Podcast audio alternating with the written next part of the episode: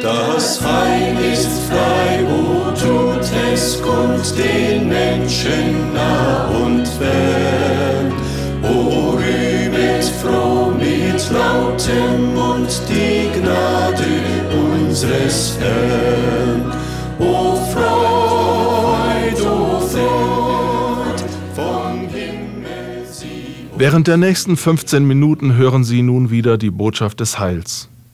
Eine Radiosendung, die von vielen Hörern geliebt und geschätzt wird. Die mancherlei Zuschriften bestätigen es immer wieder. Schreiben auch Sie uns. Nun wünsche ich, dass das Gebotene uns allen zum Segen gereichen möge.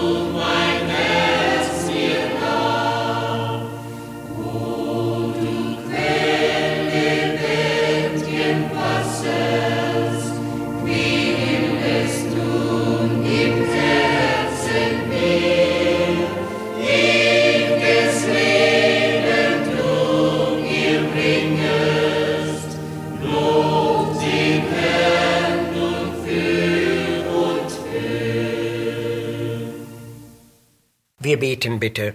Herr Jesus Christus, wir sagen dir Dank für dein kraftvolles Wirken auf dieser Erde durch deine Botschaft und durch dein Leben. Durch die Kraft des Lichts und der Wahrheit hast du das Reich Gottes in dieser Welt aufgerichtet und dir ein heiliges Bürgertum geschaffen.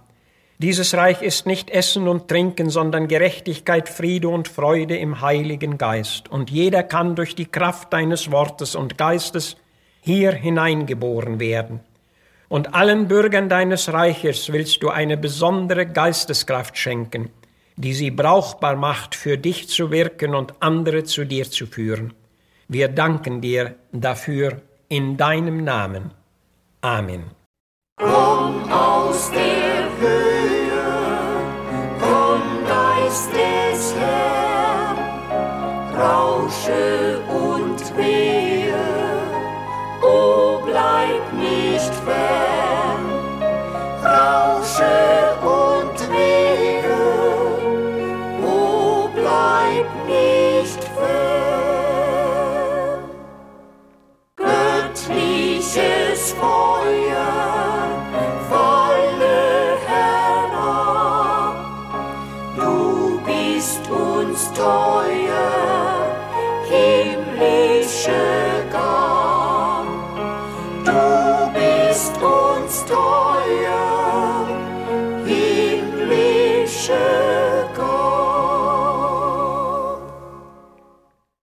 lesen Gottes Wort aus der Apostelgeschichte 1 von Vers 6. Die Jünger sprachen, Herr, wirst du auf diese Zeit wieder aufrichten das Reich Israel? Er sprach aber zu ihnen, es gebührt euch nicht zu wissen Zeit oder Stunde, welche der Vater seiner Macht vorbehalten hat, sondern ihr werdet die Kraft des Heiligen Geistes empfangen, welcher auf euch kommen wird, und werdet meine Zeugen sein zu Jerusalem und in ganz Judäa und Samarien und bis an das Ende der Erde. Wir wollen heute über diese Kraft des Heiligen Geistes sprechen. Die Bibel spricht von allerlei Kräften, vorwiegend aber von der Kraft des Wortes und des Heiligen Geistes. Es ist nur schade, dass diese Kräfte der Menschheit unserer Zeit so bedauerlich fremd geworden sind, aber sie sind dennoch da. Der Schreiber der Bibel bezeugt es klar, dass Jesus Christus mächtig in Taten und Worten vor Gott und allem Volk war und dass er unter der Salbung des Heiligen Geistes auf dieser Erde gewirkt hat. Und in dieser gleichen Art sollten zukünftig auch seine Jünger wirken. Jesus wusste, dass die Zeit seines direkten Wirkens in dieser Welt nur vorübergehend war, und folglich sprach er von seiner Rückkehr zum Vater. Als dieser Zeitpunkt näher gerückt war, lenkte er seine Jünger auf einen speziellen Tag, der als der Tag der Pfingsten bezeichnet ist. Verbunden mit diesem Tag sprach er auch von der Verheißung des Vaters, nämlich von der Sendung des Heiligen Geistes. Darauf bezogen sagte er, ich will den Vater bitten, dass er euch einen Tröster geben soll, der bei euch bleibe ewiglich. Und es ist euch gut, dass ich hingehe, denn so ich nicht hingehe, so kommt der Tröster nicht zu euch. So ich aber gehe, will ich ihn zu euch senden. Und genau darauf ist unser heutiges Bibelwort bezogen. Ihr werdet die Kraft des Heiligen Geistes empfangen und werdet meine Zeugen sein. Zehn Tage vor dem verheißenen Pfingsttag war Jesus zum Vater zurückgekehrt. Die Jünger waren, wie ihnen befohlen war, sofort nach Jerusalem gegangen und warteten hier mit einmütigem Beten und Flehen den verheißenen Tag der Pfingsten ab. Und nun berichtet Lukas, als dieser Tag herbeigekommen war, waren sie alle einmütig beieinander. Und es geschah plötzlich ein Brausen vom Himmel wie eines gewaltigen Windes und erfüllte das Haus, in dem sie weilten. Und er, der Heilige Geist, ließ sich wie Feuerzungen auf sie nieder, und sie wurden alle voll des Heiligen Geistes und fingen an zu predigen. Sie fingen also sofort in dieser Kraft zu wirken an. Und nun wollen wir klarstellen, wie und woran das Wirken in der Kraft des Heiligen Geistes zu erkennen ist. Wir sollten beachten, dass das Wirken des Heiligen Geistes immer seinem Wesen und seinen eigenen Eigenschaften entspricht, wie zum Beispiel, dieser Geist ist heilig und rein und folglich kann niemals etwas Unreines aus seinem Wirken kommen. Der Heilige Geist ist ein Geist der Gerechtigkeit und folglich wird er niemals etwas wirken, was ungerecht ist. Jesus bezeichnet ihn als den Geist der Wahrheit und folglich kann keine Unwahrheit, keine Fälschung und Unaufrichtigkeit von ihm ausgehen. Es ist darum undenkbar, dass dieser eine reine Heilige Geist irgendein unreines, bibelfremdes und seinem Wesen widersprechendes Werk betreiben kann. Darum sagen wir erstens, Jesus sprach zum Beispiel, er wird mich verherrlichen oder verklären. Damit ist ausdrücklich gesagt, dass der Geist Gottes allein ihn verherrlichen werde. Jede Art der Selbstverherrlichung oder Menschenverherrlichung in übermäßiger bibelfremder oder gar weltlicher Art geschieht nicht aus dem Heiligen Geist. Die Bibel spricht zwar von gebührender Würdigung oder Anerkennung, aber sie unterstützt in keiner Weise irgendeinen Menschenkult. Zweitens.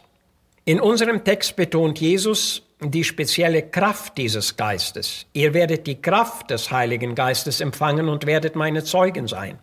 Es geht hier um die spezielle Zeugenkraft im Dienst der Zeugen Gottes. Diese Kraft vermittelt heiligen Mut, reinen Eifer, festen Glauben, das feste Herz und die gerechte, entschiedene Tat im Werk des Herrn und im Kampf des Glaubens. Diese Zeugen wurden stets mutig für die volle, unverfälschte Wahrheit des Evangeliums einzutreten, für das Einssein mit Gott und für die Gerechtigkeit, die vor Gott gilt. Sie werden Christus predigen und bemüht sein, Menschen zu Christus zu führen, Sie werden die Ehre Gottes suchen und für die Reinheit oder Heiligkeit seiner Gemeinde einstehen. Ein drittes Erkennungszeichen ist, dass dieser Geist in seiner Kraft leitet und treibt.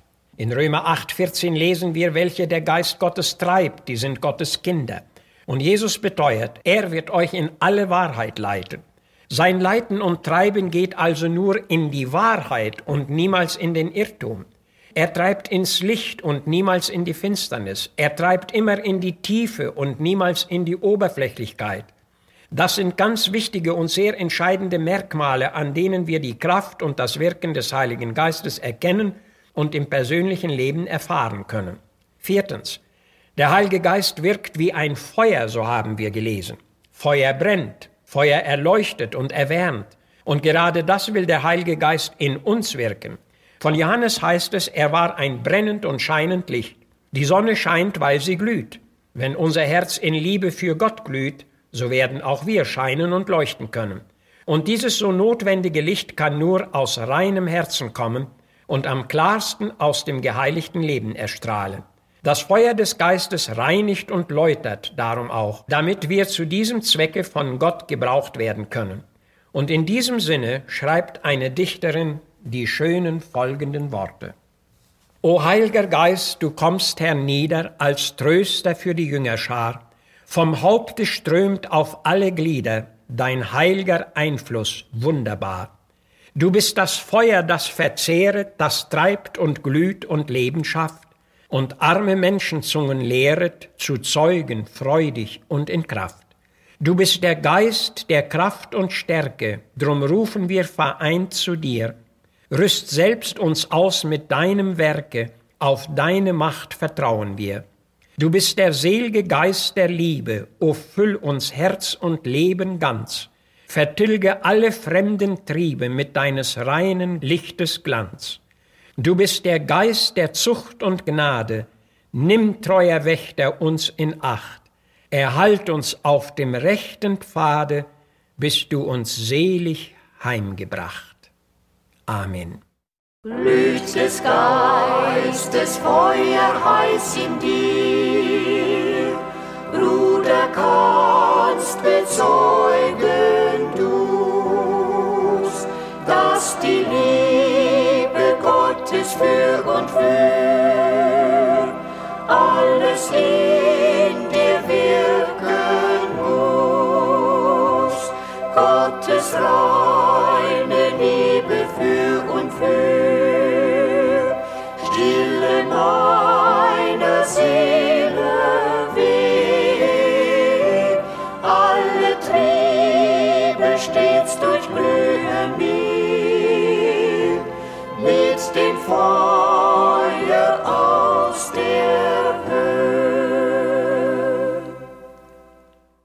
Nun ist die Zeit gekommen, dass wir uns wieder voneinander verabschieden.